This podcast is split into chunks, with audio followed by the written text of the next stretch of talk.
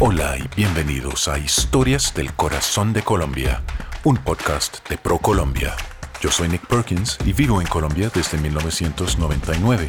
Soy amante del ciclismo, el senderismo y los viajes que me llevan a lugares insospechados.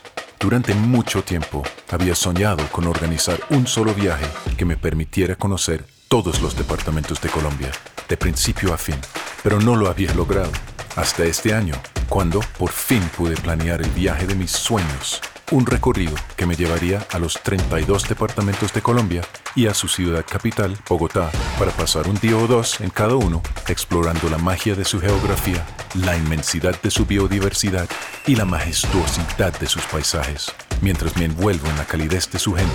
En cada episodio del podcast exploro sitios emblemáticos de un departamento particular en el camino aprendo sobre las costumbres y las culturas de la gente que conozco y grabo sus anécdotas, sus historias y sus leyendas a manera de diario de viaje. Termina siendo un diario íntimo y muy personal que registra los sabores, los colores y los sonidos de esta tierra de posibilidades infinitas.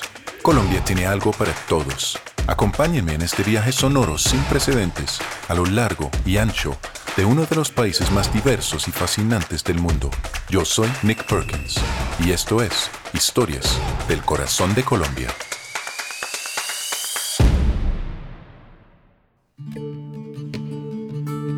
En este episodio del podcast me encuentro en el departamento de Sucre, en la costa norte de Colombia. Y en este mismo momento estoy sentado en una canoa que acabo de tomar en la orilla del mar. Estamos en la Ciénaga La Caimanera, que es un bosque, un manglar, un ecosistema muy común en esta parte del mundo. Estoy con Jason Miranda, un joven de 21 años de la nueva generación de la comunidad local. Él se encuentra estudiando Derecho en la Universidad de Cartagena y los fines de semana trabaja en su negocio familiar. También estamos en la canoa con Argemiro Araujo, quien representa la generación mayor de la comunidad, y voy a conversar con los dos sobre lo que significa un ecosistema de una ciénaga para el entorno local y también para la economía local, lo que significa el turismo para ellos, las oportunidades que les ha traído y por supuesto vamos a hablar muy específicamente sobre las oportunidades de turismo de naturaleza dentro del manglar y sobre la flora y fauna que aquí tenemos. Argemiro, muchas gracias por estar con nosotros. Para comenzar, eh, presentes a quién, quién es, eh, cuánto tiempo lleva viviendo aquí y, a qué se dedica. Aquí tengo más o menos 50 años de estar acá. Bueno, ahora me dedico más que todo eh, al turismo, a hacer tours acá. Y anteriormente nos dedicábamos era a, la pesca y a cortar madera. ¿Y cortar madera era cortar la madera de, los manglares? Los manglares, señor. Talar, talarla es muy fino este manglar, pero ya hoy en día está más que todo más controlado, porque hoy en día casi raro es que va a manglar, ha quedado poquito sacar un manglar, sí, siendo de que como aquí nosotros tenemos comité de mangleros, comité de pescadores, comité de informado turístico, eh, ya por más que sea la gente ya no se dedica mucho a los manglares, más que todo se dedica es a, hacer los tours, y es lo que más se dedica la gente hoy en día. ¿Y ha podido entonces reemplazar los anteriores ingresos de, sacar madera con el turismo? Sí, es como digamos, sacaba uno solamente el día, se ganaba unos 20 o 30 mil pesos, y acá haciendo tours, llega uno a ganarse más, llega a ganarse 60 mil pesos, o sea, hasta 150, 100, ¿me entiendes? Depende de la suerte que tenga uno para hacer los tours. Entonces estamos en la Ciénaga La Caimanera. supongo porque hay muchos caimanes por acá. Muchos caimanes. Acá anteriormente la gente los ponía a cazar los caimanes, porque era muy fácil cazarlo en la forma de que con lámparas que utilizan los mineros, lo, encandilaban y lo alponeaban. Y hoy en día, gracias a Dios, tenemos muy corregido esto acá en la Caimanera. Acá tampoco damos entrar en la ancha motor porque nos contaminan los manglares. Así que hoy en día cuidamos mucho esto tenemos muy reservado esto. Y solamente la pesca que hay es la atarraya y la, pesca con suelo. Las que tenemos totalmente lo que tenemos practicado hoy, hoy en día aquí. Estoy aquí con Jason Miranda. Jason es de la nueva generación de locales. Tiene tan solo 21 años, entonces él creció en tiempos de protección y recuperación ambiental. Y me interesa mucho oír su visión de lo que significa el manglar para él. Jason, muy bienvenidos al podcast. Me interesa mucho su opinión porque usted es la nueva generación. Si hace 20 años tenemos medidas de protección y recuperación del manglar, en su vida usted solamente conoce iniciativas de protección. Bueno, primero que todo, buenas tardes. Eh, mi nombre es Jason Miranda.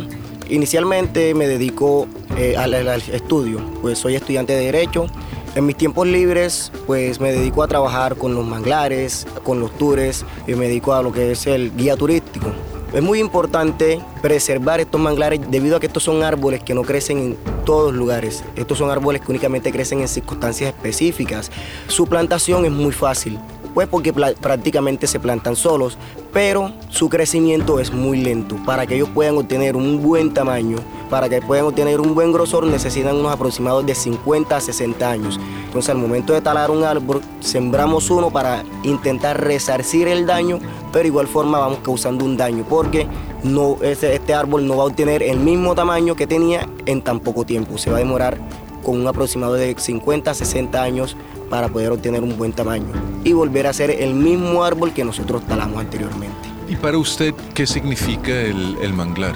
¿Qué rol juega en su vida? Bueno, Actualmente pues los manglares para nosotros o para mí específicamente vendrían siendo una, una, fuente de empleo. También es muy importante debido a que estos ecosistemas son muy apetecidos por los peces. Acá se podría decir que donde tanto como el 25% de los peces de alta mar vienen a desovar porque es la incubadora natural de los peces, le sirve como un medio de protección y pues acá nos bajan muchas especies marinas. Entonces Jason, usted decide estudiar derecho. ¿Cómo llega a tomar esa decisión y por qué? Bueno, principalmente porque el derecho es un área que abarca todo, o sea, todo lo que nosotros realizamos en nuestra vida cotidiana tiene que ver con derecho. Y pues de cierta forma conocer las leyes vendría siendo una ventaja para proteger este ecosistema, nos ayudaría mucho lo que es derecho ambiental, conocer cómo y cuáles son los medios por los cuales se protege el medio ambiente. Eh, qué se puede hacer, qué beneficios nos puede traer por parte de, las leyes la protección del medio ambiente o la protección de nuestro ecosistema, que es el que nos proporciona el mayor ingreso pues acá en la costa o en este sector Boque de la Ciénaga vendría siendo el turismo por parte de este ecosistema, lo que son los, el, ecosistema de manglares. Nos proporciona, podría decir que el 90% de los ingresos que recibimos vendría siendo gracias a este ecosistema.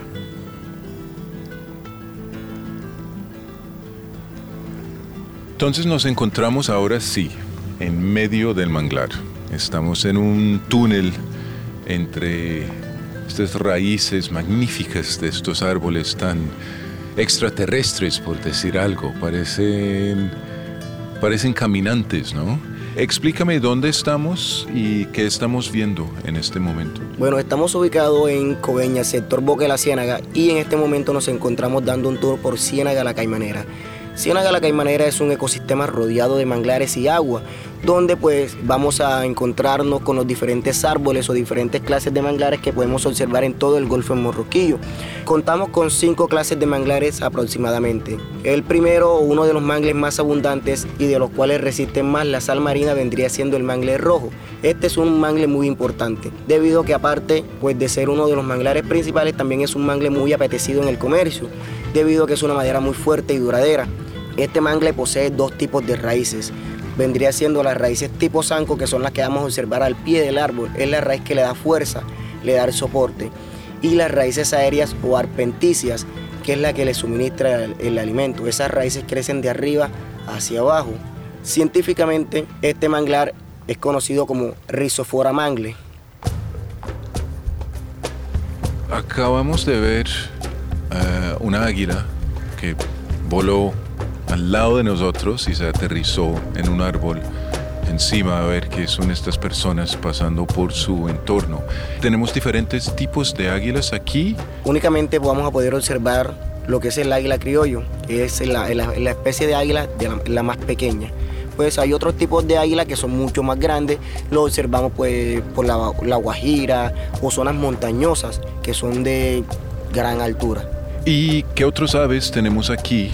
Ah, y no sé, ¿esto sería un sitio de hacer avistamiento de aves a diferentes especies exóticas? Claro que sí, eh, aquí vamos a poder observar lo que son la garza morena, garza blanca, garzas reales, el pato cuervo, pato buzo, como es conocido coloquialmente.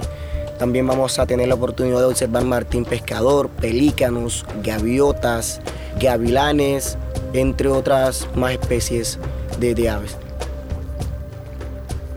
¿Esta ciénaga es un parque nacional o es algo protegido por la comunidad local? ¿Cómo se estructuró en frente a la protección ambiental que ustedes buscan lograr? Todavía no ha sido reconocido, digámoslo así, a nivel nacional como un parque natural. Eh, sí hay organizaciones que se encargan a la protección del medio ambiente, pues la del sector vendría siendo Carsucre, pero principalmente los nativos de la zona somos los encargados de cuidar nuestro ecosistema. Nosotros principalmente pues nos encargamos de preservarlo, de que no ingresen lanchas a motor, evitar la contaminación en lo posible. La pasé increíble esta mañana en la canoa con Jason y Argemiro, hablando un poco de todo mientras exploramos el manglar y los escuché contarme de los esfuerzos de conservación del medio ambiente que han tenido un efecto tan positivo sobre el entorno natural local. En unos muy pocos años, los humanos han dejado de ser una amenaza para la fauna local, así que el incremento en la vida animal y la tranquilidad de poder explorar un manglar en donde los motores fuera de borda están prohibidos han hecho que esto se ha convertido en un destino turístico muy popular que genera múltiples fuentes de ingreso para la población local. Sucre pertenece a la región turística del Gran Caribe colombiano, tierra de los indígenas, cuidadores del medio ambiente, o de los afrocolombianos, gente pujante, alegre y resistente, y hasta de sirio-libaneses y europeos, que trajeron otras formas de ver el mundo. De ahí que el vallenato, el porro y la cumbia fusionen todas esas culturas en un ritmo espectacular y que su gastronomía sea incomparable para conocer más lugares como la Reserva Natural Sanguaré, Coveñas y Tolú, Cincelejo, Corozal o recorrer la Ruta García Marquiana, visite colombia.travel. El podcast Historias del Corazón de Colombia ha sido producido por ProColombia. Su contenido está protegido por las leyes de la República de Colombia sobre propiedad intelectual y no refleja la posición del Gobierno Nacional, ProColombia, ni de las entidades que han intervenido en el proyecto por lo que no asumirán responsabilidad alguna por lo allí expresado.